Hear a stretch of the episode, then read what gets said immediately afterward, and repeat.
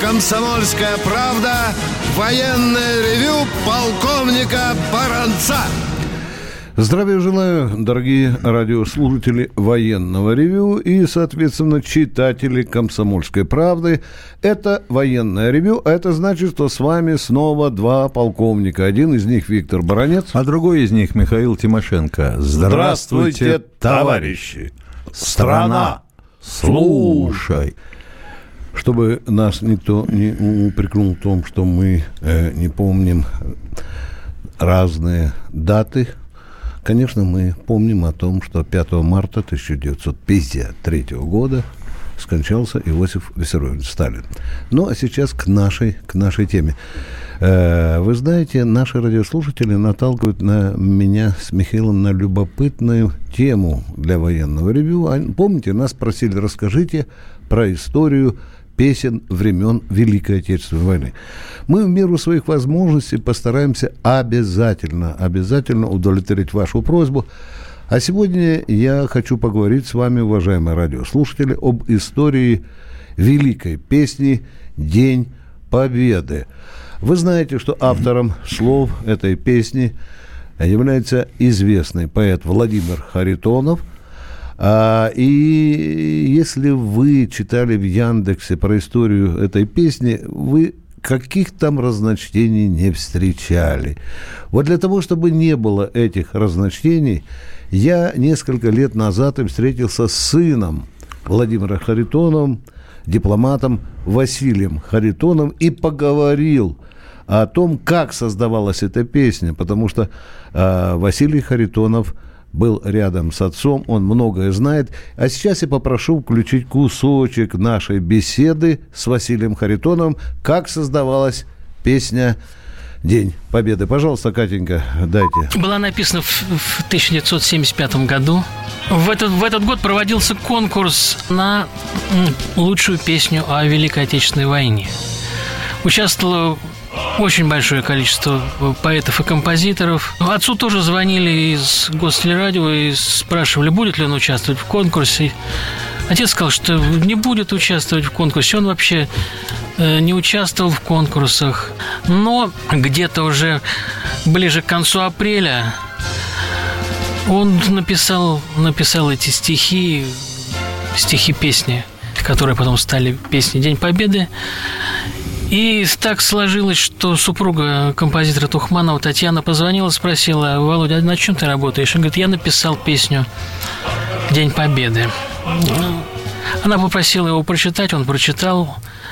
Потом она записала ее со слуха. И где-то через пару дней позвонила и сказала, что э, Давид написал музыку, приходите, э, послушайте, что получилось. Ну, мы пошли, послушали, и сразу всем стало понятно, что эта песня э, не просто песня. Главная претензия композиторов, поскольку даже песня, она не участвовала в конкурсе, но отец позвонил э, Хачатуряну, попросил, чтобы вне конкурса уже просто послушали композиторы. И, угу. Ну и я думаю, что просто им хотелось по-человечески показать своим коллегам, с, с коллегам, композиторам и поэтам эту песню, чтобы они как-то оценили ее. Я, они проиграли, повисла тишина. И э, композиторы стали выражать резко отрицательное мнение о музыке. Угу. Она что тут музыка, она в таком фокстроте, угу. в таком веселом каком-то угу. настроении, да, да, да. что не соответствовало серьезности слов. Текста, текста слов, да. да, и смысла. И да. смысла. Угу, угу. Вот, а поскольку членами комиссии вот этой были представители Гостелерадио, угу весть о том, что вот эта песня показанная, но не участвовавшая в конкурсе, она отвергнута композиторским сообществом, будем так говорить. У нее начались проблемы с э, выходом в эфир. Взяли ее в юбилейный э, ко Дню Победы «Огонек», в исполнении Сметанника. Он там ее исполнил. Ну и больше она не звучала. Песня зазвучала неожиданно совершенно. Э, Тухманов отдал ее для исполнения в концертах Льву Лещенко. Он с успехом э, исполнил ее на стадионе в Алмате полностью. По другой версии, говорят, на День милиции вроде бы в Да, Кремле. День милиции, День милиции уже был после этого стадиона, когда, когда она была принята вот этим десятитысячным стадионом на ура. Вот. А поскольку на День милиции концерт шел в прямой, прямой трансляции, Да-да-да. Э, И курирующий э, замминистр от МВД был Чурбанов. Лещенко подошел к нему на э, репетиции. Он прослушал на репетиции, сказал, да, исполняй. Они, он, он исполнил и исполнил первый раз в прямом эфире на БИС второй раз. Это, это было г- 10 ноября на День милиции в 75 году. И он даже слушал, написав эту песню, что и он слушал эту песню со слезами на глазах. У меня было такое впечатление. Да, он слушал молча, да, и, ну, конечно, понимая, что, понимая значение, и важность этой песни для, для страны. Дорогие друзья, э, вы слышали голос э, сына автора песни «День Победы» э, Владимира Харитонова. Это был Василий Харитонов. Ну, а мы продолжаем военное ревю. Я напомню, что с вами полковник и баронец Тимошенко. Мы работаем в традиционном стиле, принимаем ваши звонки, отвечаем на них, а также читаем письма, которые вы нам присылаете. Ну что, Михаил, есть у тебя что-нибудь почитать? Ну, это как обычно все. Но кое-что есть. Это была песня моей роты. ВЧ 83420 «Горжусь». Александр. Да, эта песня и сейчас звучит в войсках. Да что там, звучит везде. Говорят, что ее даже немцы поют на День Победы. Да. Катя, кто у нас в эфире? Сергей Новосибирск. Здравствуйте. Здравствуйте, товарищи. Это у меня тут мнение, 10 секунд буквально.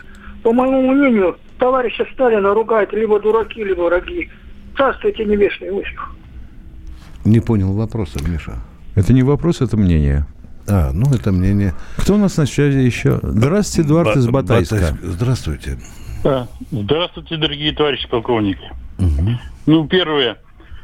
Первый вопрос чисто такой военный. Скажите, вот э, ведь невозможно воевать без э, серьезную войну вести без резерва. Правильно? Ну да. да. Ну, с личным составом более-менее ничего. Есть призыв. Мгм. А как дело с техникой? Вот у нас э, вооружили вроде части современной техникой. Мгм. Заводы завопили, нам нечего делать.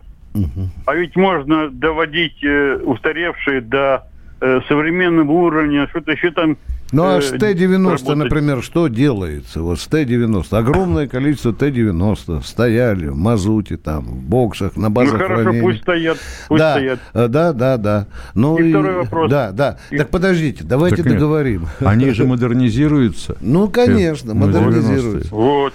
Так а в чем вопрос? Техники у нас хватит. Генеральный штаб не настолько туп, что А. не думает, что на случай войны нам э, потребуется только та техника, которая в строю, уважаемые радиослушатели. Ну, вот это я доволен этим. И второй вопрос. Не кажется ли вам, несмотря на то, что э, Иосиф Виссарионович был великим человеком и руководителем государства, чтобы, э, ну, если бы был у нас человек уровня Чингисхана, не было бы трагедии ни 17 года, ни 41-го. Ну, это тоже ваше мнение, которое А очень... Чингисхана вы имеете в виду, потому что чуть что, то пятки к затылку и каюк. Да. Нет, я имею в виду, что каждое э, решение он обдумывал и действовал э, очень... э, Он не был ну, безгрешным, всего вы его Нет, я идеализируете. не, не отрицаю, не отрицаю, но он продумывал все свои действия. Да, иногда хорошо. ошибался. Да, продумывал, Да. но иногда ошибался и признавал свои ошибки. Да, вот именно. Не ошибающихся не бывает. Да, Спасибо тем за не менее, звонок. это правильно. Некоторые ученые считают его человеком второго тысячелетия. Давайте э, считаем, считаем, кто как хочет, так и считает. Миша, там у тебя Правильно, есть что почитать? Есть? Есть. Ну, Даниил из Самары. А ну. СМИ сообщают, что накануне израильским F-16 или беспилотником, ты понимаешь, вот тут вот как интересно все, да? Был уничтожен очередной, первые были 21 января и 10 мая 2012 2019 года, панцирь С-1 и БУК М-2Э. Можете дать комментарий? Ну, вот насчет СМИ, я бы сказал, когда они заявили, что сбит Су-24, то потом это оказался беспилотник, который сбили они сами, причем Бармалеи. не разобравшись, все поверили и стали требовать комментариев или ответного удара по туркам, или по Барбалеям, чтобы в дребезги. Ну, ребята, это же СМИ, ё-моё, они про коронавирус такое городят. С ума можно сойти. Здесь спрашивают, был ли случай, когда э, сбили F-16 еврейский. Нет, еще такого пока. Не было. Пока, Но мы их, пока мы их вообще не пока было. не сбиваем. Мы их как бы не видим до поры до времени. Дорогие друзья, это военное ревью. С вами полковник Баранец Тимошенко. Мы уходим на коротенький перерыв. Перерыв, дорогие друзья, коротенький перерыв.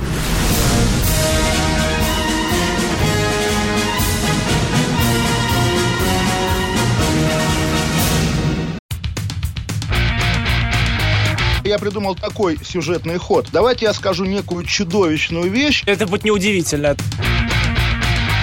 Скопление мигрантов – это не прогрессивная тема, не техническая, а стереотипная. Среди впечатлений моей юности через запятую идут трипы кислотные, наркотические, и благодать в церкви на праздник Троицы.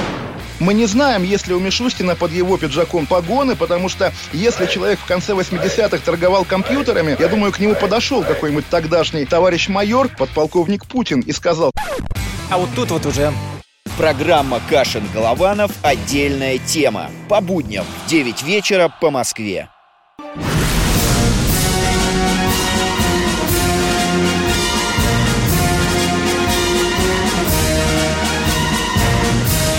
Радио «Комсомольская правда» военное ревю полковника Баранца.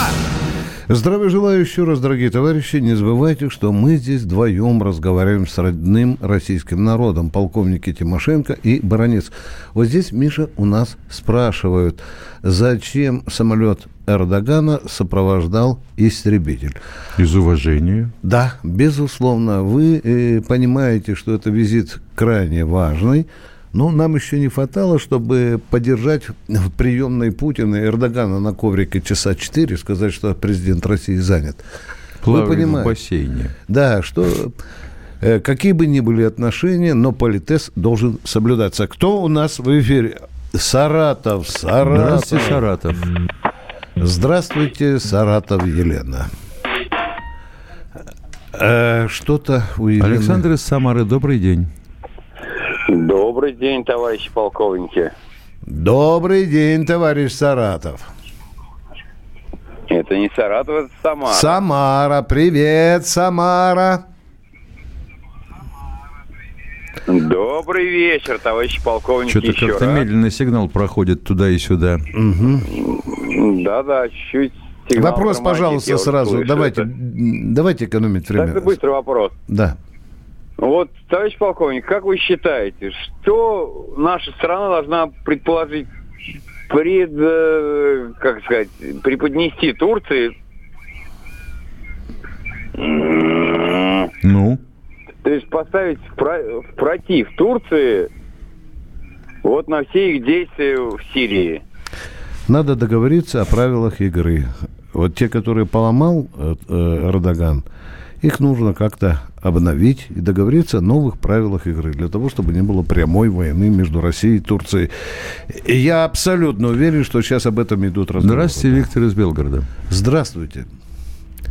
Виктор Белгород. Раз в нокдауне, Добрый- Гроги.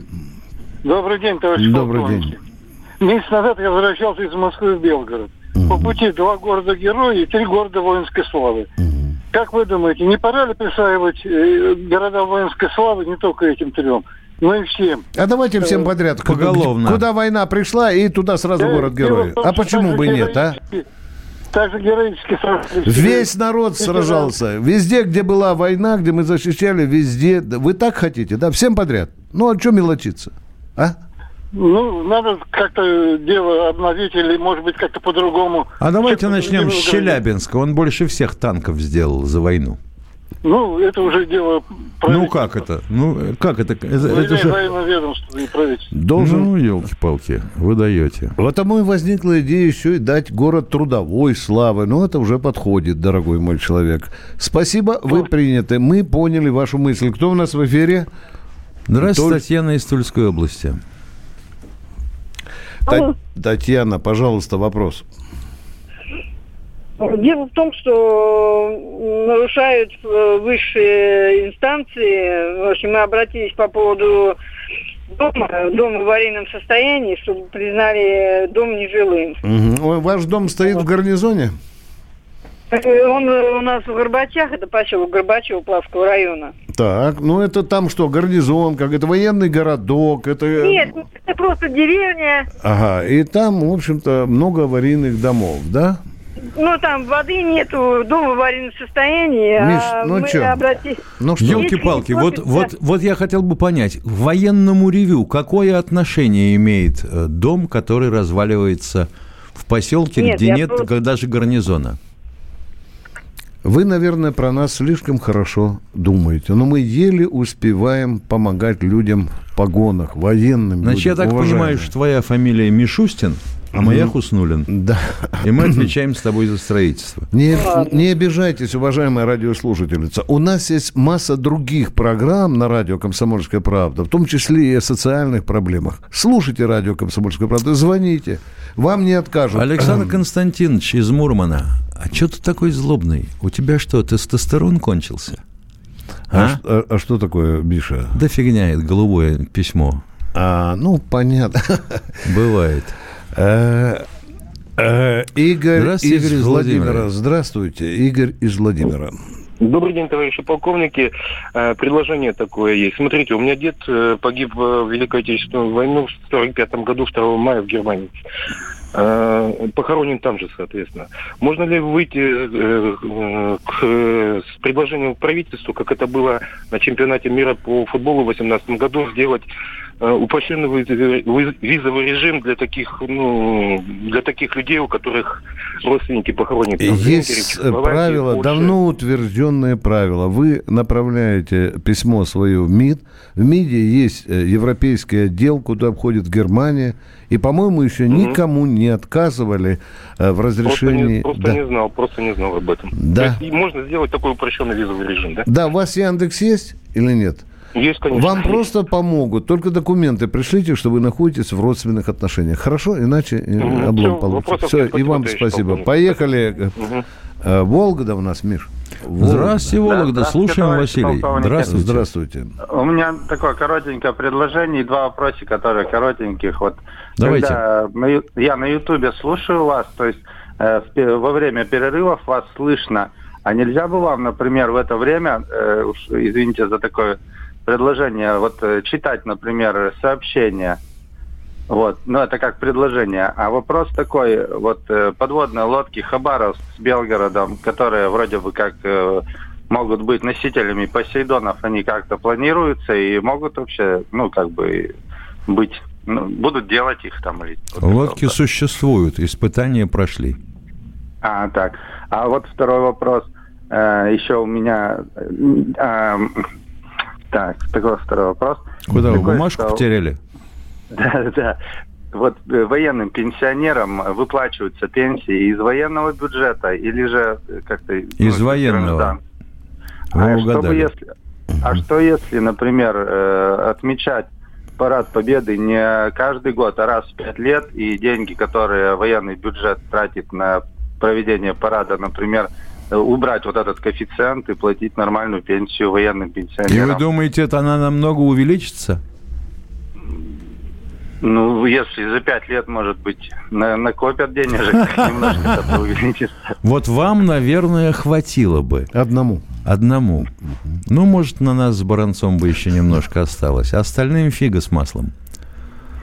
Это Ну, совсем не такие большое. расходы, Вот как вы думаете. Такие два вопросика у меня были. Спасибо и вам за вопрос. М, Продолжаем военное ревю. Павел из Воронежа. Здравствуйте. Э, Здравия желаю, товарищ офицер. Вопрос такой. Вот сейчас вот э, по телевизору прошло, что, значит, Украина закупила тоже беспилотники, вот эти большие ихние, турецкие. Да. И, а по телевизору видно, как они работают, довольно-таки эффективно. И что ж тогда будут делать у нас донецкие мужики? Как отрабатывать по ним будут? Они тогда? получат наши беспилотники. И наш А средство, им- и наш И средства рэп. поражения, да. Да. А средства поражения наверняка по- появятся. Да, да, да. Вот, вот. Они купят Всё. их в военторге. Правильно. Ну, все, да, спасибо за ответ. И вам спасибо за вопрос. Пошутили. Ой, ё-моё. А ну давай, Миш, что там у тебя? Николай Иванов пишет «Вольный ветер» из чата. А ну давай. Катынский расстрел – советское военное преступление, массовое убийство польских граждан, в основном пленных офицеров польской армии, осуществленное весной 40 года, 80 лет назад. А какого тогда лешего там оказались э, газетки польские с датировкой 42 год? Это- Алло, Икано, Иванов, алло. Да он же на пьяном базаре Понятно. слышал. Ну, тоже наши красноармейцы застрелили. Владимир Поехали. Пермяков. Да. Могут ли наши С-400 сбить наши самолеты? Но если наши самолеты не откликнутся на, на- Свой-чужой. на запрос системы свой-чужой, Чужой, то да. запросто. Да, мы этого постараемся избежать. Э, э, Лобня у нас совсем рядом, вот здесь вот, из окна видно. Лобня. Здравствуйте, Лобня. Лобня. Добрый день, товарищи офицеры. Здравия желаю. Маленький вопрос. Известна ли сейчас численность на Украине бендеровцев, фашистов? Это первое. И второе. Есть ли у них э, какая-то военная структура типа Генштаба? Есть, Э, а как кто-то же, управляет? есть, а как же, есть и генштаб, да, да.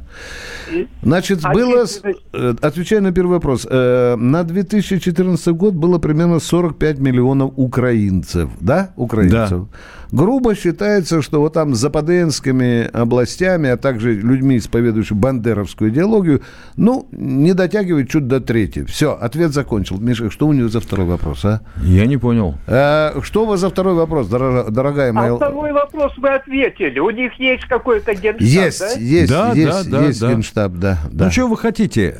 Куда же они денутся? Если на момент окончания Великой Отечественной и прихода наших войск туда, и даже когда там часть подавили, их оставалось э, с легкой руки Никиты Сергеевича порядка 150 тысяч. Да, богато. Богато, да. Э, Катенька, Елена Саратов, вторая попытка, по-моему. Елена, от- выключаем. Ну, что же вы, Елена, нас так подводите? Так хотелось поговорить. Екатеринбург, вам полминуты на вопрос, пожалуйста. Алло, добрый вечер. Добрый У меня, вечер. как всегда, военный вопрос. А у нас сейчас противотанковые мины тоже в пластике идут или нет? И, или мы не стали? Почему? Обычно в металлических корпусах. В пластиках первыми начали делать итальянцы, потому что на ту пору, когда их создавали, а, миноискатель их не брал, высокочастотный. Ну, понятно. Спасибо, ответили на ваш вопрос. Это военное ревю. Баронец Тимошенко удаляются на коротенький перерыв, дорогие друзья. Готовьте вопросы.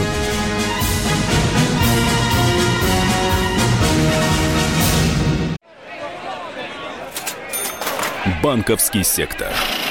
Частные инвестиции. Потребительская корзина. Личные деньги. Вопросы, интересующие каждого. У нас есть ответы. Михаил Делягин и Никита Кричевский. В эфире радио «Комсомольская правда». Час экономики. По будням в 5 вечера.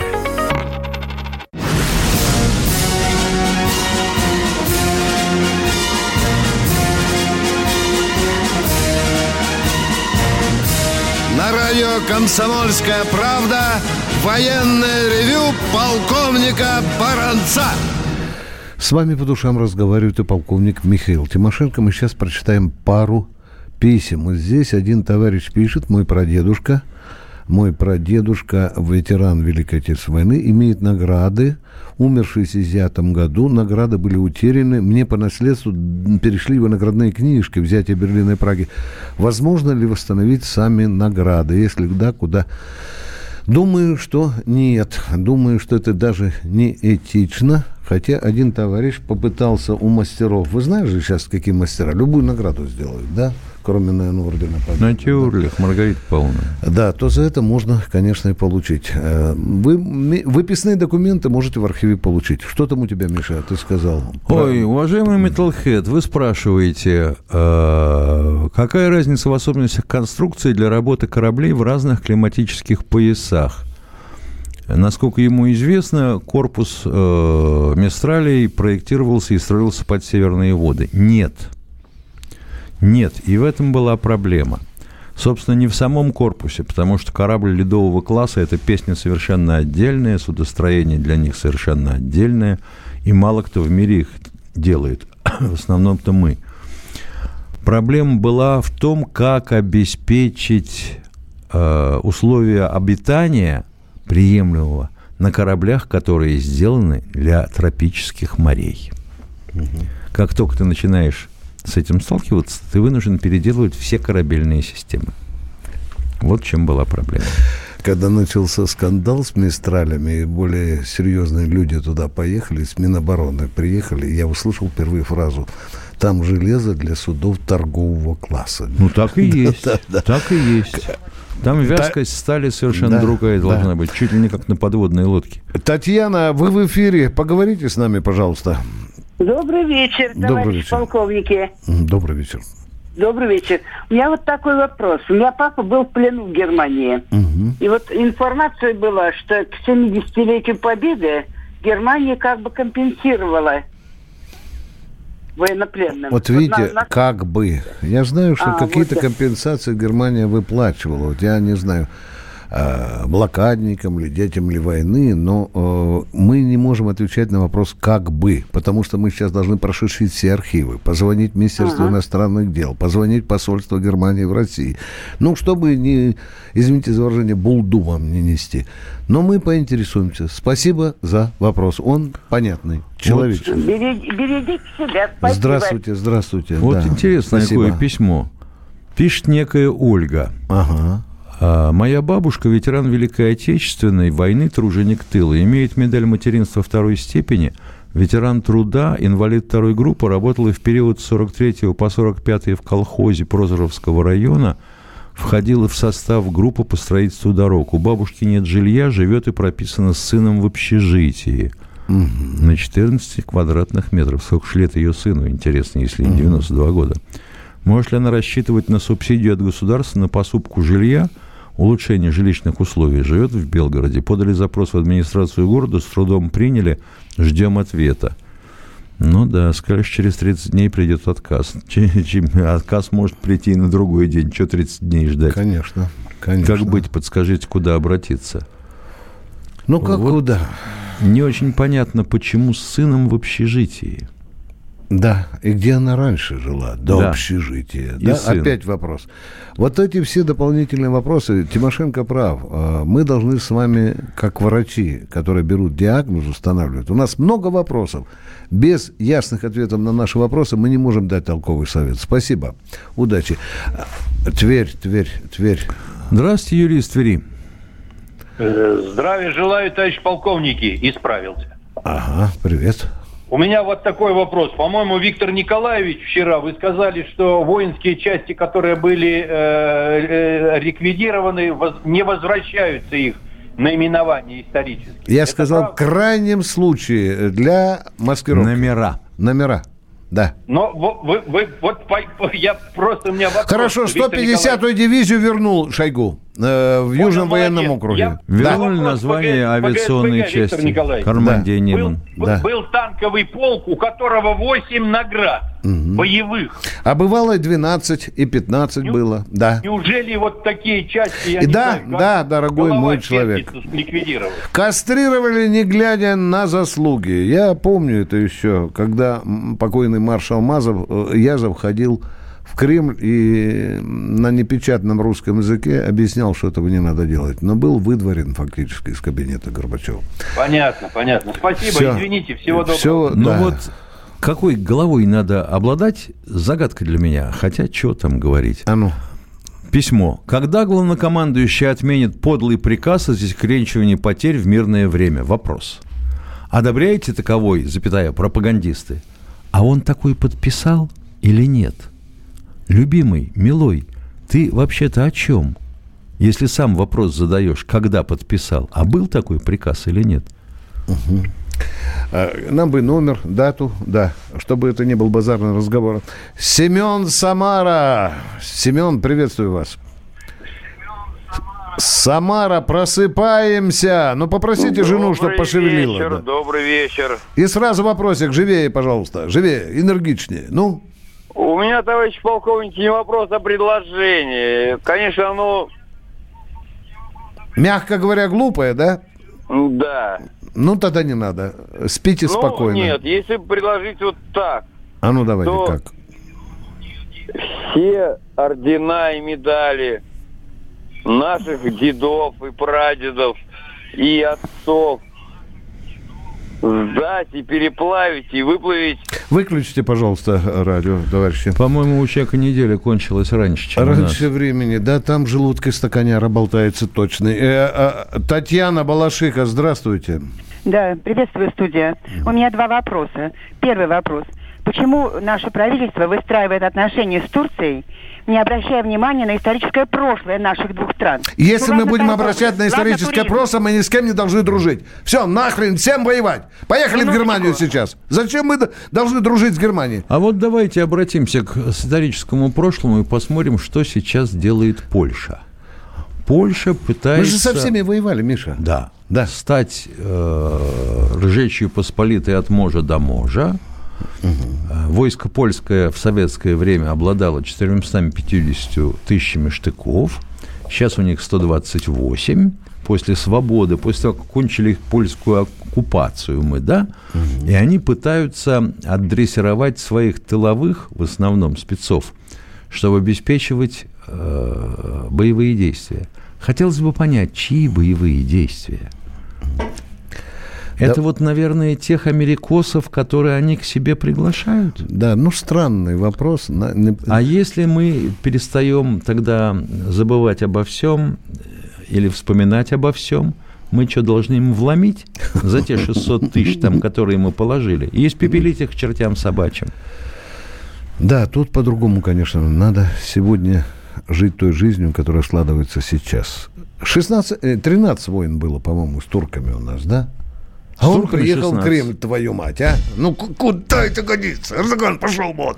Нет, Катенька, во-первых, его а, прямо в Кремле и закопать. Евгений, здравствуйте. А его еще с истребителем встречают. 13. Здра- Да, э, Мир здравствуйте. вам, товарищи полковники. Здравствуйте, спасибо. Это Евгений Захаров из Павловского посада. Я как-то вам звонил по поводу судьбы 7-й гвардейской Реженской дивизии.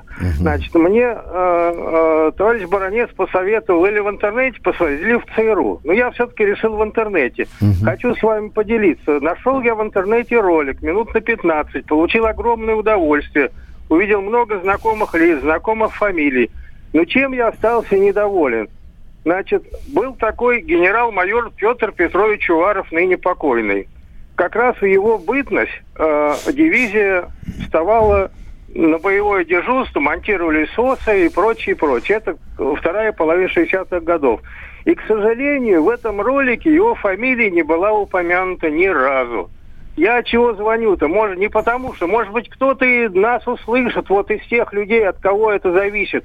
Ну, исправьте вы эту ошибку печальную. Ну, нельзя же так. За- Укажите, пожалуйста, канал, на котором это было показано.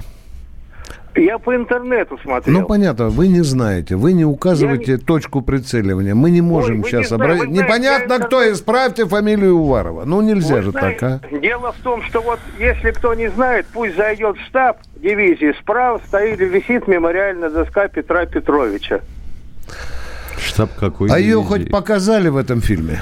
Ой. Да, Выползовскую дивизию, вот эту седьмую гвардейскую, Ренскую дивизию, там я... А и Уварова казарм- не показали, ничего и слова не сказали, Я- да? Вот ни слова про Петра Петровича Уварова ничего не было. А ведь он, во-первых, великолепный Спасибо. человек, он был это Да. раз, а во-вторых, вот как раз в его бытность, вот, монтировали ОСы там и про... Ну, вы понимаете, о чем я говорю.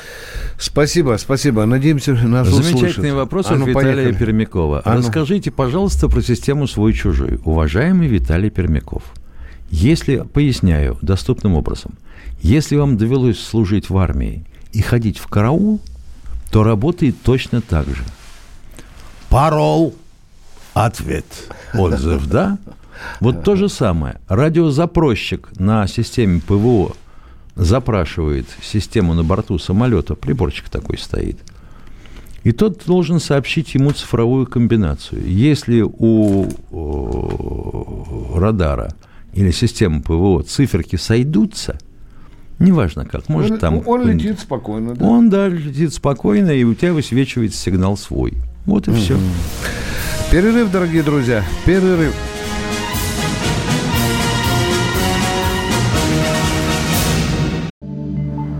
Где Антонов? Где Миша? Где Антонов? Где Антонов? Михаил Антонов. Куда он делся? А я никуда не делся. Теперь каждый день с полудня до 15 часов по московскому времени я с вами, а вы со мной. Политика, экономика, мировые и региональные новости, музыка – все это в программе WhatsApp страна. Так что встречаемся в эфире.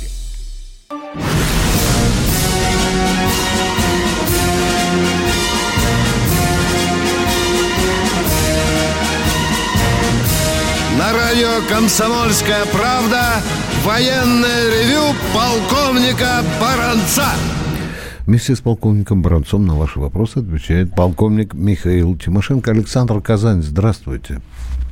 Здравия желаю, товарищ полковник Александр Казань. У меня вопрос по оружию, это, Великой Отечественной войны. Вот у немцев было такое оружие, стрелковое оружие, как своеобразный гранатомет, это фауст-патрон. Да. Э, Да. расскажите, пожалуйста, его, как он, это, его, э, как называется и как он, принцип действия, его заряд, как э, кумулятивного действия или как какого действия? Я вот хочу узнать. Кумулятивного. Это, по- по-моему, опасное оружие было, по-моему, для танкистов. Ну что, в бочину попадал Т-34, Миша? Ну, меня даже и в лоб мог пробить. Да, Вопрос да. же не в этом. Вопрос в том, что он не точно работал, и дальность была очень небольшая. Мгм.